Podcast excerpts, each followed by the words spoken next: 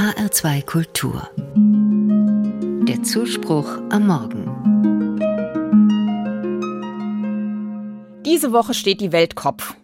Zumindest, wenn es nach der Deutschen Alzheimer Gesellschaft geht. Unter dem Motto Die Welt steht Kopf organisiert sie eine Reihe von Veranstaltungen rund um den Welt-Alzheimer-Tag, der gestern am 21. September begangen wurde. Zusammen mit vielen örtlichen Selbsthilfegruppen macht sie aufmerksam auf das Leben mit Demenz. Ich finde das wichtig, denn die Zahl der Demenzerkrankten nimmt weltweit zu. Die Krankheit ist nicht heilbar, aber es gibt viele Hilfs- und Unterstützungsangebote für Erkrankte, ihre Angehörigen und Freunde. Mich beschäftigt das Thema schon länger. Meine Omi hat in den letzten Monaten ihres Lebens bei uns gewohnt und war teilweise wirklich seltsam. Gewohnte Routinen waren ihr plötzlich fremd und auf Ansprache hat sie oft abwehrend oder verständnislos reagiert.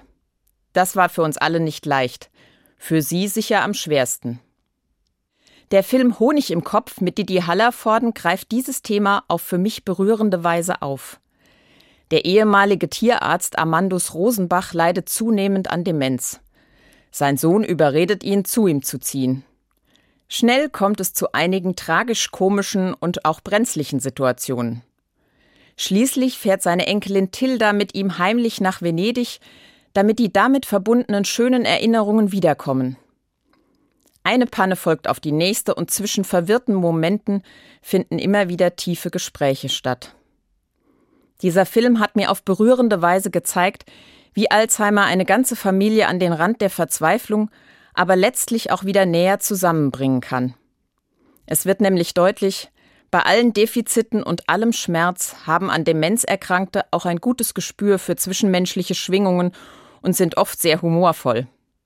Der Schlüssel scheint mir zu sein, geduldig und auch humorvoll die Veränderungen anzunehmen. Das ist manchmal leichter gesagt als getan. Und sicher ist es auch individuell verschieden, wie gut Kommunikation noch gelingen kann.